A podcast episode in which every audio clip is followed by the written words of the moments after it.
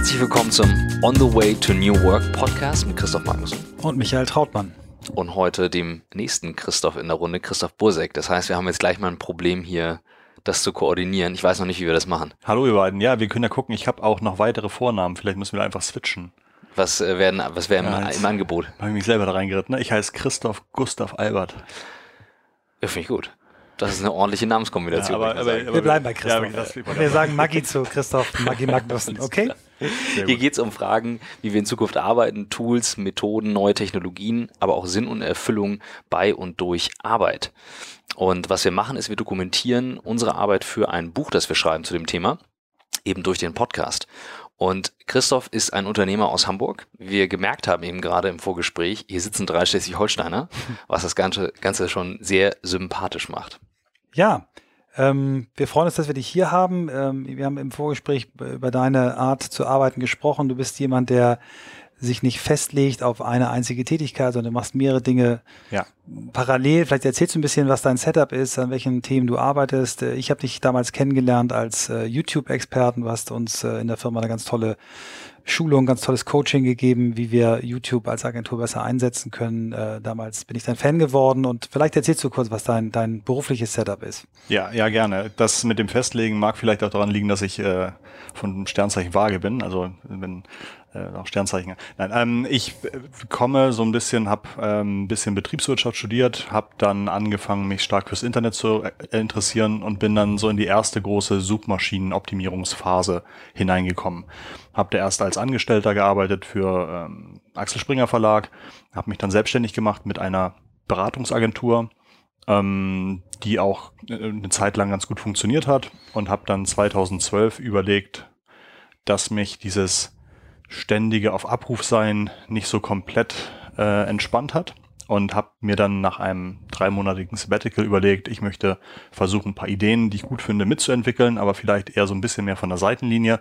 Ähm, und ein Thema, das ich gemacht habe, ist ein äh, E-Commerce-Laden, wo wir Möbel verkaufen. Zweites Thema ist äh, eine Software-as-a-Service-Lösung, wo ich dann, glaube ich, auch mal damals bei euch war, Michael, wo wir YouTube analysieren und erzählen können, warum gewisse Kanäle besonders erfolgreich sind. Und das dritte Thema ist, dass ich immer noch für ein paar Kunden, die ich interessant finde, berate und denen einfach versuche zu helfen, Reichweite und in, in, in Google Produkten besser zu funktionieren. Mhm. Das heißt aber auch, du jonglierst eigentlich zwischen drei völlig verschiedenen Themen.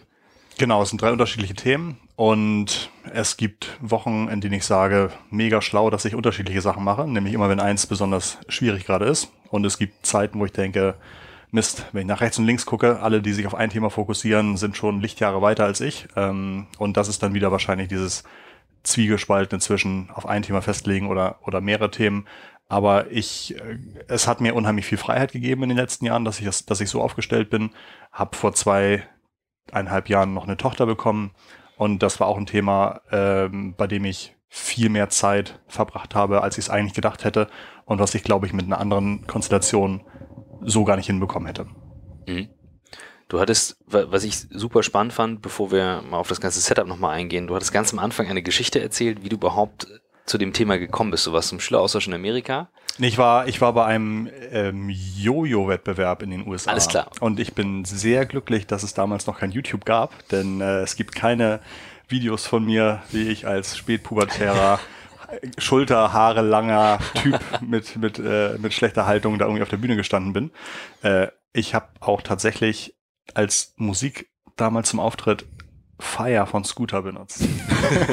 also, okay, das ist wirklich schade, das ist ja, kein YouTube. geht so. Ähm, und da habe ich dann in den USA äh, zufällig äh, im Fernsehen South Park geguckt und das war damals, glaube ich, in den USA die zweite Folge, die lief. Bin ich nach Deutschland, habe mir southpark.de gekauft für damals dann irgendwie 30 Mark oder so pro Jahr und habe eine South Park Fanseite gemacht. Kurz danach kam das bei RTL ins Nachtprogramm und RTL hatte großes Interesse da mit mir zusammenzuarbeiten und wir hatten da um die Jahrtausendwende eine super erfolgreiche Webseite mit wirklich vielen Besuchen, die ich halt unheimlich schlecht monetarisiert habe, denn während sozusagen rechts und links die Leute angefangen haben auf Handy äh, Handyvertrag und äh, Internetvertrag zu optimieren, habe ich auf South Park optimiert. äh, und das war aber dann tatsächlich so der Einstieg für mich ins, ins Online-Geschäft. Und das ist, das, das finde ich eben so spannend. Also du kommst zu deinen Ideen und deinen Themen durch Zufall, durch Leute treffen? Hast du irgendwie Quellen? Äh, du hast ja doch einen recht innovativen Blick. Also ähm, ich glaube dadurch, dass ich jedenfalls in, in dem Feld, in dem ich mich bewege, Internet, Online, digital, ähm, dadurch, dass ich da wirklich früh angefangen habe, selber zu programmieren, ich habe früher selber Computer zusammengeschraubt und verkauft äh, in einer Schule und so weiter. Ich habe sozusagen immer wieder so kleine äh, Dinge sehr tief selbst ausgeführt, weil es mich auch interessiert hat. Und ich glaube, das hat einfach sehr geholfen, dann fundamentales Verständnis für zu haben und so ein bisschen zu sehen, okay, so hat es bei den letzten drei Trends irgendwie ähm, sich entwickelt, so ähnlich könnte es vielleicht auch beim nächsten Trend vorangehen. Und ich glaube, das bringt so ein bisschen eine, eine Gewissheit, eine Erfahrung rein, ähm, nicht nur zurückzugucken, sondern irgendwie damit auch mit den mhm. Erfahrungen nach vorne zu gucken. Und das, das, das hilft, finde ich, ungemein. Und eine ganz spannende Erfahrung, die ich gerade gemacht habe, wie gesagt, ich habe so ein paar Beratungskunden, ähm, gerne an Plätzen, an denen ich dann auch gerne mal bin, also zum Beispiel in, in New York und das sind Produktmanager für, für Webseiten. Die sind mega schlau, äh, mega hip und mega Social Media fähig. Also Mobile Social Media total krass. Aber die haben diese ganze SEO-Geschichte gar nicht mehr mitbekommen, weil die halt viel zu jung sind. Mhm. Und das heißt, die bauen da jetzt super finanzierte, gehypte äh, Newsportale zum Beispiel in den USA, die überhaupt nicht darauf ausgelegt sind, von Google Traffic zu kriegen. Und das finde ich halt total spannend, dass man also mit ganz alten Tricks, von denen ich dachte, vor fünf Jahren, der zahlt in zwei Jahren keiner mehr Geld für, wenn ich denen das erzähle. Die kann man jetzt wieder mit neuem Datum versehen und die sind dankbar und freuen sich über die Tipps. Spannend. Wie oft bist du da? Mm, unregelmäßig. Ich war gerade vor drei Wochen da. Ja. Ähm, werde irgendwann auch mal wieder hinfahren, aber ich gucke auch, dass es immer so ein bisschen ähm, auch gerne mal so ein Hangout gibt. Also letzte Woche haben wir ein Hangout gemacht und äh, hat auch relativ gut funktioniert. Wenn ich mir, wenn du mal jetzt deinen Tag so anguckst, äh, es klingt so ein bisschen, dass es den typischen Tag für Christoph mhm. nicht gibt, sondern dass du sehr flexibel sein musst, um die unterschiedlichen Themen auch abzudecken. Aber hast du so eine Routine, wie du morgens in den Tag kommst? Hast du bestimmte Dinge, die du, die du äh, zu Ritualen gemacht hast? Mm, ja, also wie gesagt, ich in unserer in unserem Setup zu Hause verbringe ich auch viel Zeit mit meiner Freundin und meiner Tochter. Und das heißt, ähm, im Grunde fast jeden Tag frühstücken wir irgendwie gemeinsam äh, von kurz vor acht bis kurz nach acht. Und um halb neun fahre ich dann los, bringe meine Tochter in die Kita und fahre weiter ins Büro. Ähm, habe ein Büro in der Schanze, wo ich ähm, gerne sitze ähm, mit, mit anderen Leuten zusammen und fange dann an, E-Mails zu machen. Also ich, ich würde sagen, von dem Output, den ich schaffe oder den ich, den ich mache, ist unheimlich viel in Form von E-Mails, ein bisschen in Form von PowerPoint und der Rest ist dann Hangouts, Calls. Aber tatsächlich ist geschriebene, kurze Nachrichten in unterschiedlichen Kanälen ist eigentlich so das meiste, was ich mache. Ähm, abends bin ich ziemlich zuverlässig um 18.30 Uhr zum Abendessen zu Hause. Und dann geht dann um zwischen 8 und 9 die Tochter ins Bett und dann setze ich mich nochmal hin und äh, arbeite weiter. Aber meistens dann irgendwie auf dem Sofa, Laptop auf dem Schoß und dann irgendwie Musik an. Hast du irgendwas, wenn du, wenn du sagst, vieles mit E-Mails, wenn du morgens aufstehst, guckst du schon in deine Mails oder lässt du das liegen wirklich, bis du im Büro bist? Es gibt, also ich, ich, ich mache leider sofort nach dem Aufstehen, gucke ich äh, in irgendwie die drei wichtigsten Apps rein, was da aufgelaufen ist. Das sind? Ähm, dann natürlich Facebook, äh, WhatsApp und E-Mail. Mhm ich versuche immer wieder auch andere Sachen und Instagram und so weiter. Ich werde nicht so komplett warm damit. Ähm, aber das sind sozusagen meine wichtigsten drei Apps. Und wenn ich dann sehe, das ist vom Kunden X, dann lese ich es erstmal nicht, weil ich weiß, das ist garantiert was, wo ich dann sofort irgendwie mit dem Kopf einsteige. Und das habe ich ganz gut drauf, dass ich irgendwie so die zwei, drei Mails mir aussuche, die ich gerne lese morgens am Aufstehen und den Rest aber erstmal noch bis, bis im Büro ähm, ähm, ungelesen lasse. Bist du so ein Inbox-Zero-Typ, dass du abends auch das Ding leer haben willst, oder gehst du, gehst du anders? Und hast du irgendwie Tricks, wie du, wie du mit E-Mails umgehst? Irgendwelche ich finde das Gefühl Inbox Zero mega gut, aber ich schaff's nicht und es tut mir dann auch nicht leid. Ich habe jetzt gerade 17 E-Mails oder 17 Konversationen noch in der, in der Inbox, was super wenig sind. Wenn Scheiße läuft, sind's mal 60. Dann fühle ich mich aber auch echt gehetzt. Äh, und wenn es irgendwie so zwischen 10 und 30 sind, fühle ich mich super gut. Also das ist so ungefähr die Zahl, bei der ich mich wohlfühle. Und von den, von den anderen Kanälen, was man vielleicht zu dir wissen muss, äh, Christoph macht äh, mit Abstand die lustigsten Facebook-Posts, ja. Also äh, die sind äh, auf dem Punkt, Danke. die sind schön ironisch, die, die sind immer zum Lachen, ausnahmslos. Ist das etwas, was dir leicht von der Hand geht, wo du sagst, das, äh, das mache ich gerne, oder sitzt du doch mal und überlegst, ähm, wie, wie mache ich das nett? Also gibst du dir da. Na, häufig, häufig geht's mir sehr leicht von der Hand. Es ist auch, also ich, ich habe relativ wenig Laster. Ich rauche nicht, ich trinke keinen Tropfen, ähm, nicht aus Überzeugung, sondern weil es sich so entwickelt hat. Ich fress sau viel Schokolade leider. Ähm, und meine Zigarettenpause ist Facebook. Das heißt, ganz häufig, ich mache irgendwie einen PowerPoint-Slide, zack, Tab auf Facebook, was ist da an Likes aufgelaufen? Also ich, ich fürchte, dass ich am Tag mindestens hoch zweistellig bis klein dreistellig Facebook öffne und schließe. Also Ja. kann ich mir echt gut vorstellen. Ähm, und wenn ich dann was schreibe, geht's aber auch ganz schnell. Ich muss da nicht groß überlegen oder sowas. Das, das geht immer sehr, sehr schnell. Ähm, wenn ich das aber dann versuche, auf andere Kanäle zu übertragen, wie gesagt, ich habe letztes Jahr mal irgendwie zwei Wochen versucht Snapchat Mhm. und dieses Jahr habe ich jetzt wieder versucht, zwei, drei Wochen Instagram, dann fällt es mir mega schwer.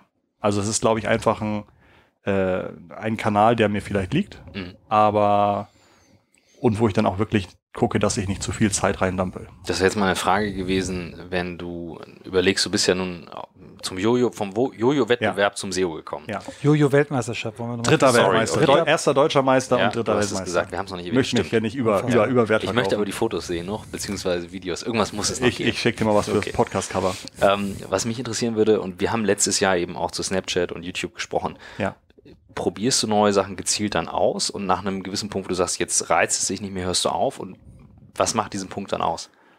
Genau, ich versuche schon, neue Trends auszuprobieren und zu gucken, wie gehe ich damit um ähm, und kann dann zumindest für mich, ne, also man ist ja von seiner eigenen Meinung immer überzeugt, kann dann zumindest für mich dann sagen, okay, wenn das etwas ist, was mich auch wirklich überzeugt, dann könnte es wirklich was Größeres werden. Aber wenn es Dinge sind, wo ich sage, okay, ja, ich verstehe, wo der Reiz ist, aber für mich ist es nicht, dann würde ich es auch so, ähm, dann stempel ich es auch erstmal für mich so ab. Dann weiß ich auch, das kann sich irgendwie nach einem Jahr wieder ändern, aber ähm, dann bin ich auch ziemlich überzeugt, dass ich überrascht wäre, wenn es trotzdem riesengroß wird. Und Mhm. deswegen letztes Jahr Snapchat, dieses Jahr Instagram. Hast du bei Facebook eine, eine wenn du sagst hoch zweistellig, dreistellig, ich Mhm. fühle mich ertappt und erkannt. Ich bin gerade dabei, das ein bisschen zu kanalisieren, was mir keiner glaubt, weil ich im Moment gerade sehr viel poste, aber ich verbringe in der Tat weniger Zeit äh, auf Facebook als noch vor zwei, drei Monaten.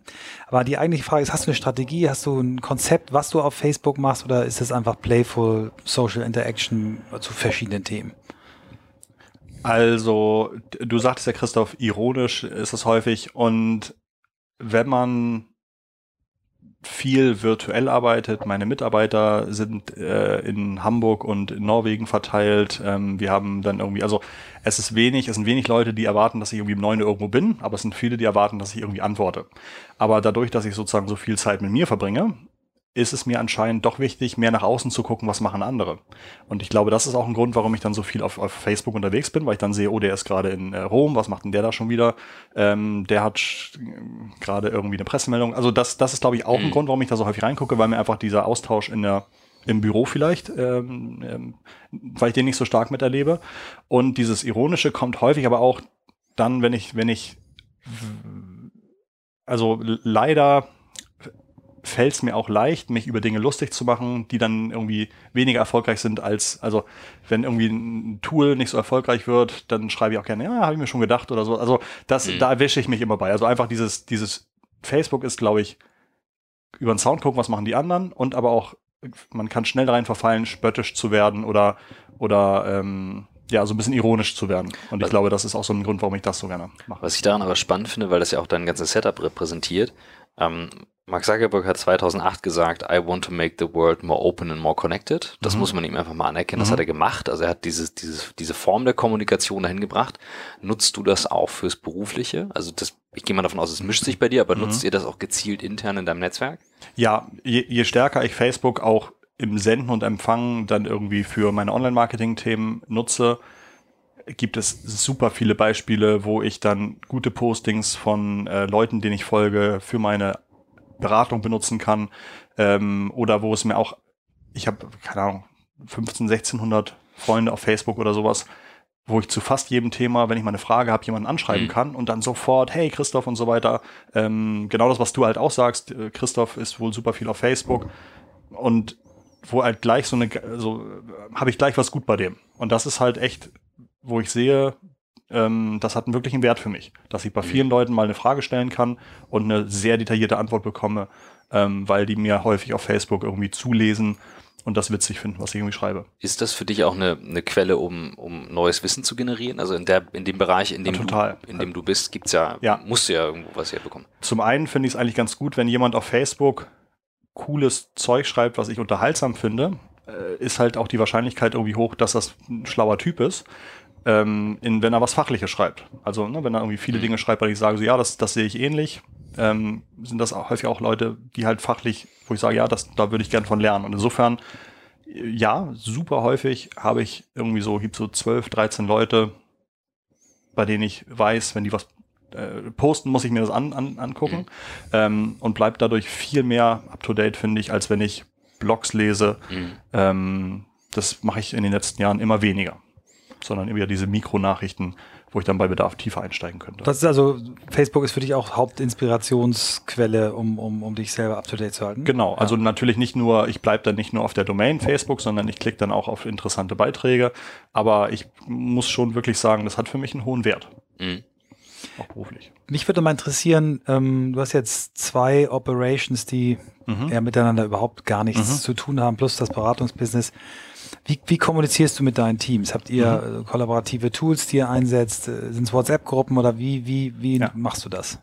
Bei dem äh, Pickerwood, unserem Möbel nach Maßladen, haben wir äh, relativ früh ein eigenes Tool gebaut, das sozusagen die ganzen Konfigurationen an die Lieferanten schicken kann. Also wo sozusagen der ganze Prozess, den wir Bestellung, Rechnung und so weiter, äh, den wir selber, den wir selber abbilden. Und da arbeiten also wir in Hamburg dran und die ähm, die Produzenten, mit denen wir zusammenarbeiten, äh, können sich da einloggen und so weiter. Das ah, passt, pa- funktioniert da ganz gut. Ansonsten haben wir bei, bei Pickerwood ähm, verschiedene Projektmanagement-Tools, die wir nutzen. Wir haben Entwickler ähm, offshore sitzen, die für uns entwickeln. Und das sind aber alles so die, die Tools, nicht die jetzt gerade hip sind, sondern die sofort vor drei, die es vor drei, vier Jahren schon gab. Also ähm, ähm, ich glaube so Basecamp, Slack oder sowas, das nutzen wir nirgendwo, sondern bei meinem Software as a Service, äh, Video YouTube-Analyse nutzen wir irgendwie HipChat und äh, Confluence und, und Jira, die ja sehr gut zusammen funktionieren. Perfekt zusammen funktioniert. Ähm, aber ich könnte mir vorstellen, dass es das Ganze jetzt halt im, im Slack nochmal mit einem viel moderneren Aufstrich, Anstrich oder sowas gibt. Aber das ist schon die Tools, die da sind, die nutze ich. Ähm, weiß aber jetzt auch nicht, ob das schon irgendwie die, das Beste ist, was wir machen können im Setup, aber für das, was wir machen, funktioniert es ganz gut. Das ist klar, also so von, von dem, was wir sehen ähm, bei mir im täglichen Geschäft, ist eigentlich die Atlassian-Welt, also Ja. Jira, Confluence, HipChat, super als ein zentrales Tool. Das Ja. ist so wie Thea, der ähm, in einem anderen Podcast hier war, Salesforce als zentrales Tool hat und alles in der Firma da drumherum aufbaut. Eigentlich sehr konsequent. Also viele andere, die dann mischen, verlieren sich gerne mal. Was ich den aber ganz geil finde, ähm, Thea war mir auch schon früher aufgefallen als jemand, der halt einfach saugeil sales-driven ist. Mhm. Und sozusagen, ich finde auch allein das Setup sagt schon wieder viel aus. Wir sind, glaube ich, auch Mhm. welche, die sich unheimlich gerne in technischen Details verlieren. Ähm, und jemand, der aber sagt, ich starte im Sales-Tool, ähm, geht Mit zwei Leuten, Salesforce mit zwei Leuten, das hat mich umgehauen, wirklich. also ich, das, das fand ich, als du es mir von sagtest, fand, war es schon ein bisschen aha wieder für mich, was mir schon sagt, ne, allein das Tool kann schon wieder eine, eine Message an alle Mitarbeiter sein, was ist eigentlich wichtig für uns. Ja. Und kein Mitarbeiter kriegt bei uns ja mit, wie viel, äh, wie viele Kunden, wie viel Leads, wie viel Conversions Ja. und so weiter. Und ähm, das fand ich interessant, das ist mir hängen geblieben. Ma macht ihr Meetings intern in dem Setup oder sagen wir so, wie macht ihr Meetings Mhm. intern in dem Setup? Mm, Wir haben so verschiedene Stand-up-Prozesse definiert, dass ich also auch, wenn ich erst später mich einlogge, dann sehe, der Mitarbeiter macht gerade das, der Mitarbeiter macht gerade das. Wir haben ein Kanban-Board im, äh, im Jira, bei dem die Mitarbeiter sehen, welche Tasks am wichtigsten sind und ich sehe, woran gerade gearbeitet wird. Feste Meetings in dem Sinne haben wir nicht und treffen uns dann on demand äh, im Mumble. Mumble ist irgendwie, kommt glaube ich eher aus der Gamer-Welt, so eine Voice-over-IP-Lösung, wo man dann einen Raum hat und dann irgendwie alle reingehen und dann unterhält man sich. Aber ich glaube, keiner meiner Entwickler hat eine funktionierende Kamera am Laptop. Wenn, dann ist sie abgeklebt oder mit, dem- äh, Schraubenzieher rausge, äh, rausgekratzt, weil Abkleben auch nicht sicher genug ist. Ähm, und insofern ist Voice ein, ein Mittel, mit das, das wir machen, aber echt selten. Hm, Das ist spannend. Also das heißt, ihr habt kaum synchrone Kommunikation. Richtig. Ihr macht alles über asynchron geschrieben. Richtig. Gib mal einen Fall für ein Missverständnis, was dadurch entstanden ist. Ja, ähm, der, der ich bin, nimmt sich jetzt auch nicht Zeit, ein Jira-Task in aller Tiefe zu definieren, sondern ich sage, ich hätte gern das und das und das. Ähm, und dann irgendwann ist das dann an der Reihe und der Entwickler arbeitet dran, irgendwann ist es fertig.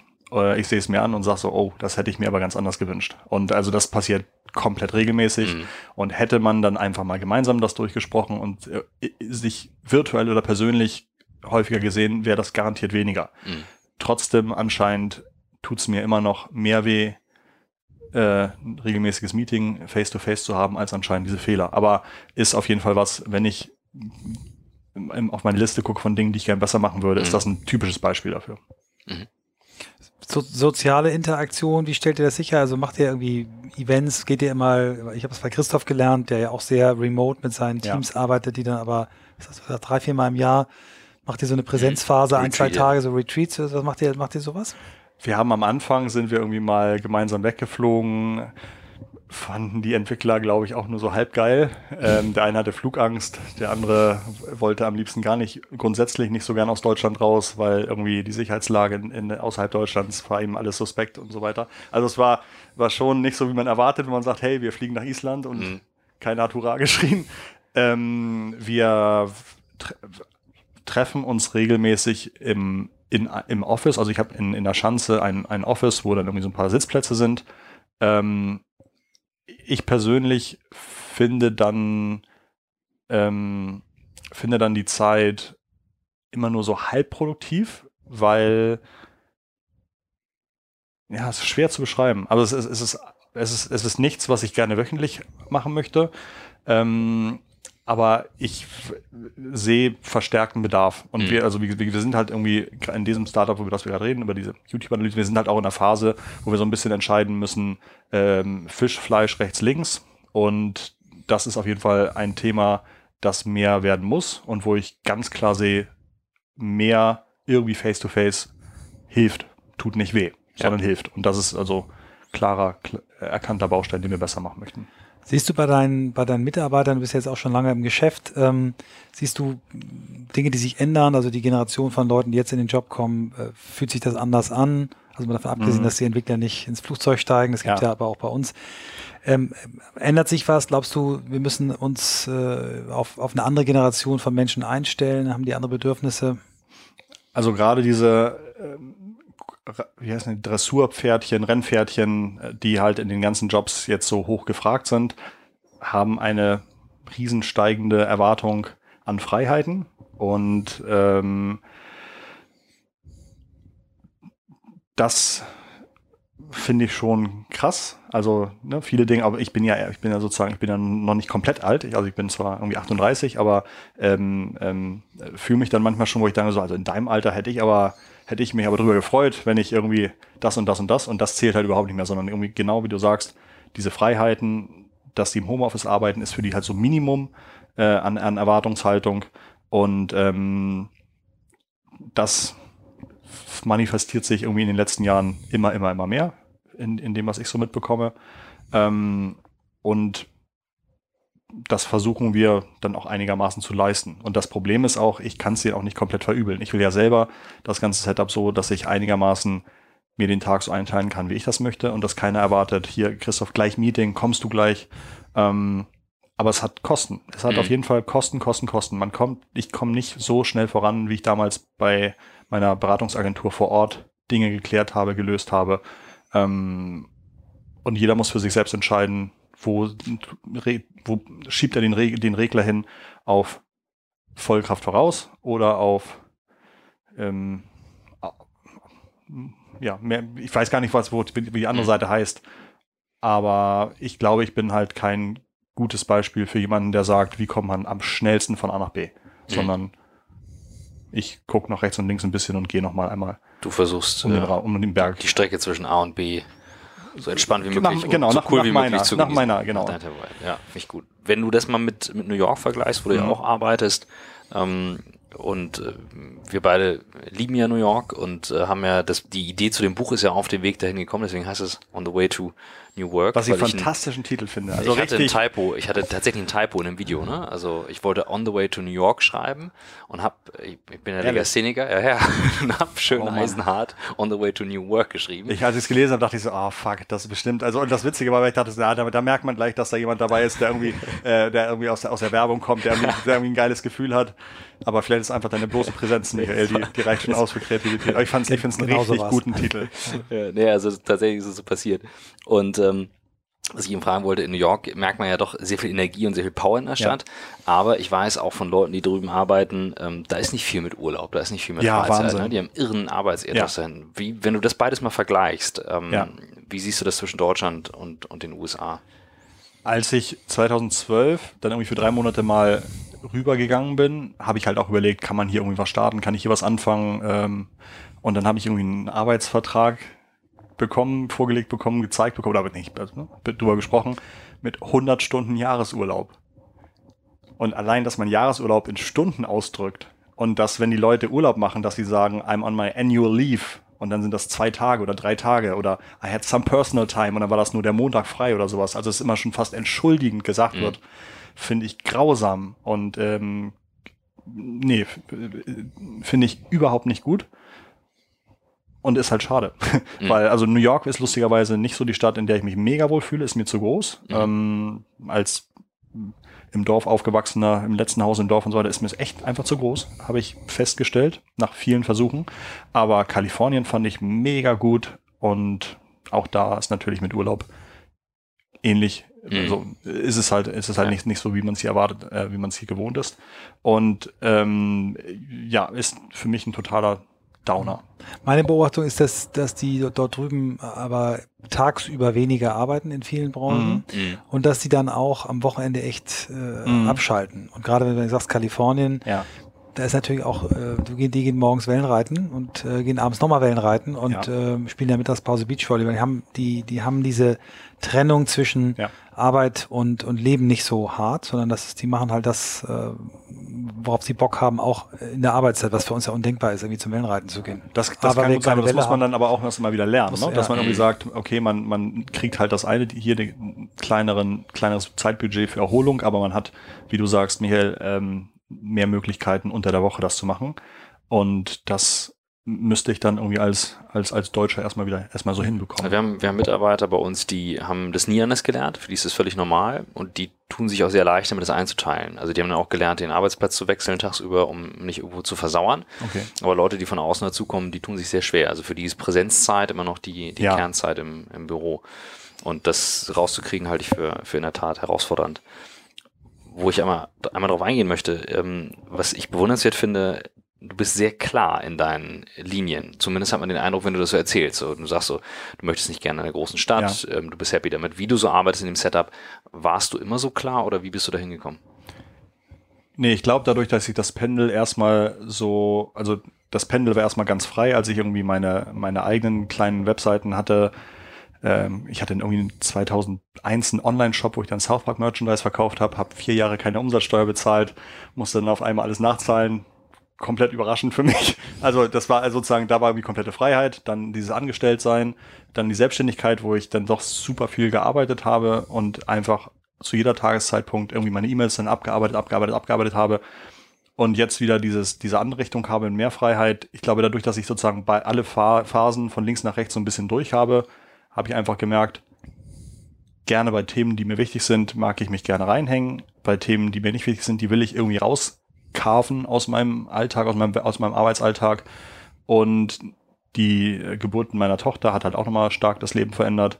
Ähm, denn meine Freundin ist relativ überzeugend in ihrer Kommunikation, dass sie sagt, das Einzige, was du dir später wünschst, ist irgendwie, dass du mehr Zeit äh, mit deiner Tochter oder mit deinen Kindern hinbekommen hättest. Und ähm, deswegen glaube ich, bin ich da viel klarer geworden in dem, was ich will. Und habe jetzt auch akzeptiert, dass ich dadurch wahrscheinlich irgendwie nie ein 500-Mann-Unternehmen oder ein 400-Mann-Unternehmen ähm, leiten werde, sondern irgendwie interessante Projekte mache, von denen hoffentlich immer mal wieder auch irgendwie erfolgreich sind. Wie sagst du Nein, wenn du merkst, das passt nicht in deine Prioritäten? Und ich, ich, ich, ich stehe auf Beispiele. Ne? Also wenn du sagst, mhm. du sitzt in einem Meeting und merkst, das ist nicht meine Zeit. Du bist auf einem Event und sagst, das ist nicht mein Thema. Ja, gute Frage. Ich häufig meide ich gleich das Hingehen. Mhm. Also ich, ich gehe leider zu wenig Konferenzen, äh, auch wenn es immer mal wieder Themen gibt, die ich super spannend finde. Aber ich merke im, im Vorfeld merke ich schon, wenn ich da keinen Bock drauf habe, bin ich viel klarer, einfach gar nicht erst hinzugehen, mich gar nicht anzumelden und so weiter. Und das hat schon mal ganz, ganz viel dazu beigetragen, dass solche Situationen immer weniger passieren. Ähm, ich hatte irgendwann mal so ein Coaching, paar Tage, wie hieß denn das nochmal? Monkey Business oder sowas. Ich weiß nicht, ob ihr davon schon mal gehört habt. Mhm. Ähm, das ist so ein Schweizer Typ.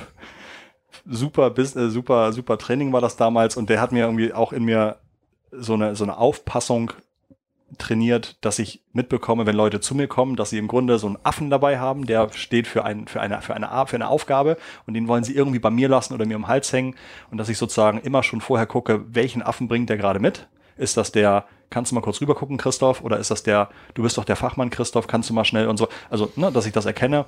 Und ich glaube, dass, dass das in mir schon irgendwie einfach so ein Ohr trainiert hat und ich dann auch schnell sage, so, nee, das ist, glaube ich, das kann ich gerade nicht. Das ist ein ganz leisten. berühmter äh, HBR-Aufsatz, den ich auch neulich mal in einem, in einem, in einem äh, Post äh, kommentiert habe. How to get rid of the monkey ja. ist die Aufgabe. Mhm. Ja. Und ich habe mich selber auch echt ertappt gefühlt. Ja. Ne? Du gehst durchs Total. Büro und äh, ja, Mensch, kannst du da nicht mal ja. anrufen? Du hast die Aufgabe. Du hast auf einmal ein To-Do. Äh, und da gibt es gute ja, Empfehlungen, wie du damit umgehst. Ne? Wie ja. du den Affen fütterst, dass es bestimmte Zeiten gibt, wo du ihn fütterst, andere, wo du ihn gleich erschießt. Ja. Ähm, und du willst ja eigentlich deinen Mitarbeitern das Gefühl geben, dass sie ihre Aufgaben selber lösen können. Und äh, da ist es, glaube ich, hilfreich eben zu gucken, was ist etwas, was nur wirklich ich kann. Das sind aber die allerwenigsten genau. Dinge, sondern du willst sie eigentlich ermächtigen, dass sie es äh, selber machen. Sehr, sehr schön. Hast du, ich habe noch eine andere Frage. Ähm, ich, ich beschäftige mich ja gerade auch ganz viel mit Liter Führungsliteratur, Organisationsliteratur und bin sehr hart im Moment in der Selbstanalyse, wo ich gut bin und wo ich schlecht mhm. bin. Ne? Da gibt es ganz tolle Aufsätze von, von Peter Drucker, gibt es dieses HBR äh, 10 Must Reads on Managing Yourself, wo du wirklich mit der Selbstanalyse startest. Und äh, ich habe mal, um dir jetzt den Schritt zuzugeben, was du nicht so gut kannst, leichter zu ja. machen, oute ich mich. Also meine ganz große Schwäche über Jahre war äh, Prokrastination, also Dinge ja. verschieben und äh, ab, abgelenkt sein, schnell ablenken. Ich bin sehr neugierig, das hat in verschiedenen äh, Konstellationen durchaus was Gutes, aber eben, wenn es hart darum geht, Dinge abzuarbeiten, was Schlechtes. Das sind meine zwei ganz, ganz großen Probleme. Hast du Themen, wo du genau sagst, das ist, ich falle immer wieder in dieselbe Falle? Mm, Selbstbewusstsein. Also ich glaube, es gibt immer wieder Themen, wo ich sage, fuck, vor vier Jahren habe ich mir überlegt, genau das zu machen, aber habe gedacht, schon viel zu spät. Ähm, und das Selbstbewusstsein, die zwei, drei Sachen, die ich irgendwie schon als, als Konzepte irgendwo auf meiner Dropbox habe, wirklich mal anzugehen, anstatt doch immer wieder eine, ein Setup zu wählen, bei dem ich immer wieder sage, ich brauche die Sicherheit, in meinem Fall von diesen Beratungsjobs, die, ähm, die bringen ja tollen Tagessatz und damit verdiene ich Geld. Und dass ich aber lieber mal sage, warum nicht mal ein halbes Jahr gar nicht beraten und nur das Projekt machen? Das ist auf jeden Fall eine große Falle, von der ich jedenfalls den Eindruck habe, ich sollte da mal ein halbes Jahr nicht reintappen. Noch eine zweite Frage, die, die auch dich ganz persönlich betrifft. Was, also ich, ich bin, bin schwer begeistert, wie, wie früh du diese, diese Erkenntnis auch hast, auch zu sagen, Familie, ich habe eine ähnliche Frau, mhm. die auch sehr früh mir das gesagt hat. Mhm. Damals war ich Unternehmensberater und, und sie sagte, du musst jetzt entscheiden, ob du Unternehmensberater sein möchtest, vier Nächte weg oder Vater. Ähm, und ich habe sehr lange gebraucht, diese Vaterrolle reinzufinden. Und ich bewundere das bei dir, wie, wie früh, auch bei Christoph, wie früh ihr da auch dieses Commitment zeigt. Was aber heißt, ihr habt dann auch ganz klar diese Doppelbelastung, die auch alle, alle ja. Mütter haben, die arbeiten, was ich also immer heldenhaft finde. Äh, Working Moms ist für mich ja. wirklich, äh, was ich ganz, ganz hoch halte, auch bei uns in der Firma. Was hast du, jeder braucht ja was für sich. Was hast ja. du, was machst du nur für dich? Kannst du mit dem Begriff Achtsamkeit, die, äh, Kindness dir gegen selbst über was anfangen? Gibt es Dinge, wo du sagst, Me-Time? Ähm, mm, bevor ich meine Tochter hatte, konnte ich super gerne und hat es super funktioniert, einfach mal einen Tag, zwei Tage wegfahren. Also wirklich ins Auto gesetzt. Autofahren macht mir viel Freude. Also auch er erschreckend viel. Also früher dachte ich einfach nur, ich fahre gern Auto, aber ich kann in, in Autofahrten bis drei Stunden mega gut erholen. Ab drei Stunden wird es dann stressig und ich fahre also gerne mal nach Schleswig-Holstein, wo ich herkomme und fahre auch gerne mal an der Autobahnausfahrt vorbei und fahre einfach weiter. Ähm, das ist tatsächlich was, was mich erholt. Leider halt auch Schokolade. Merke ich halt auch, dass das super gut bei mir Ausgleich schafft, mich, mich glücklich macht. Ähm, und abgedroschen, aber äh, Zeit jetzt mit meiner Tochter ist auch sehr erholsam. Also ich hatte äh, früher auch häufig mal einen Hexenschuss, ähm, mindestens zweimal im Jahr, einmal im Jahr, zweimal im Jahr. Und das habe ich jetzt lange Zeit nicht mehr so stark gehabt. Und ich könnte mir vorstellen, dass das auch wieder damit zu tun hat, dass ich irgendwie ähm, also Rücken als Spiegel der Seele äh, habe ich immer gemerkt, dass es kam in, in belastenden Situationen. Und ich hatte jetzt lange das nicht mehr, dass ich so angespannt war, dass ich wirklich dachte, oh, irgendwie muss jetzt mal ein Ausgleich her. Wenn du so mal in die nächsten Jahre guckst, könntest du dir vorstellen, ähm, in den nächsten zehn Jahren noch so weiterzuarbeiten? Oder siehst du irgendwas, wo du sagst, das würde ich komplett anders machen? Mit den Learnings der letzten Jahre habe ich mich jetzt entschlossen, mein Software as a Service Thema noch einmal intensiv anzugehen. Ich glaube eigentlich, ich glaube eigentlich, ein geiler Satz, ne? Ich glaube eigentlich. Ich glaube eigentlich an den, an den, äh, an das Thema. Ähm, ich glaube, wir haben irgendwie da was Tolles, was wir anbieten können und ich glaube, ähm, mit den Vorkehrungen, die wir gerade treffen, können wir da auch irgendwie hinkommen. Das ist also ein Thema, das ich gerne äh, fokussiert machen möchte und wenn dem so klappt, dann könnte das Thema danach, aber wir sprechen hier irgendwie erst von ab in fünf Jahren oder sowas, ähm, würde ich dann hoffentlich genug Selbstbewusstsein haben zu sagen, diese zwei Themen interessieren nur mich und wenn ich die mit Passion mache, ähm, dann kann ich sie genauso durchführen, wie ich es mir wünsche. Und das ist, glaube ich, so mein, mein, mein Zehnjahresziel. Also erstmal das eine Thema, dass ich schon etwas mit mir mitschleppe, aber noch nie mit dem vollen Fokus gemacht habe, zu fokussiert, fokussiert anzugehen. Und wenn es klappt oder nicht klappt, aber das nächste Projekt danach komplett aus der Finger in die Luft halten, mhm. äh, was bewegt mich anzugehen. Das Software as a Service Thema ist ein YouTube-Thema. Das ist das YouTube-Thema. Und da, das heißt aber auch, dass du eben sehr stark an diesen Kanal glaubst, den, ja. der ja hier noch teilweise, würde ich jetzt mal vorsichtig sagen, unterschätzt wird. Ja, er ist, also genau, er ist professionalisiert nur von Seiten der Creators, die Ihr wisst wahrscheinlich selber, was ein Creator für ein TKP erzählt, wenn man als Influencer äh, mit ihm zusammenarbeiten will. Ähm, die also tolles Geld verdienen. Und erzähl trotzdem einfach mal. Okay, ich glaube, also es ist nicht unüblich für einen Influencer 80 Euro TKP auszugeben, wenn man auf YouTube mit ihm ein Video zusammen machen will. Und da kommen ja schnell mal ein paar hunderttausend Views zusammen. Also wirklich relevantes Geld. Ähm, die, die machen das schon ganz gut und haben die Reichweite, aber die Unternehmen weltweit haben dann noch starke Probleme, Erfolg zu haben ähm, in den alten Metriken und mit den üblichen Themen. Damit kommen sie nicht auf Reichweite. Und ich hätte schon längst gedacht, dass das Thema umschwenkt. Es schwenkt auch irgendwie um, aber viel langsamer als erwartet. Mhm. Aber ich glaube, wie gesagt, jetzt kommt es so langsam mal, ähm, das Unternehmen, das auch ein Porsche irgendwie mal anfängt zu sagen, also die meistgegucktesten Videos auf YouTube sind Videos zum Thema Motoren, Sound und verrückten äh, Beschleunigungen und so weiter. Und jetzt habe ich irgendwie gesehen, hat Porsche auch endlich mal Videos rausgebracht, wo irgendwie drin steht, das sind die schönsten fünf Porsche-Sounds. Handwerklich immer noch scheiße gemacht, aber zumindest sehe ich so die ersten, das erste Zucken, mhm. dass so ein typisches Unternehmen auch mal anfängt zu sagen, was funktioniert denn eigentlich zu meinem Thema auf YouTube, um dazu auch Inhalte bereitzustellen. Und da glaube ich stark dran, dass es geht und dass wir vielleicht auch ein bisschen helfen können, dem einen oder anderen dahin zu finden. Mhm. Ich habe noch, äh, noch eine Frage. Du bist äh, ein Typ, der, der sehr inspiriert wirkt, andere inspiriert. Ähm, wo holst du deine Inspiration konkret her? Du hast gesagt, du hast so 13, äh, 12, 13 Leute auf Facebook, denen du folgst. Ja. Was sind so, so Bücher, die dich begeistert haben oder Menschen, die dich begeistert haben, wo du, wo du gesagt hast, da, da, da holst du holst du Saft raus?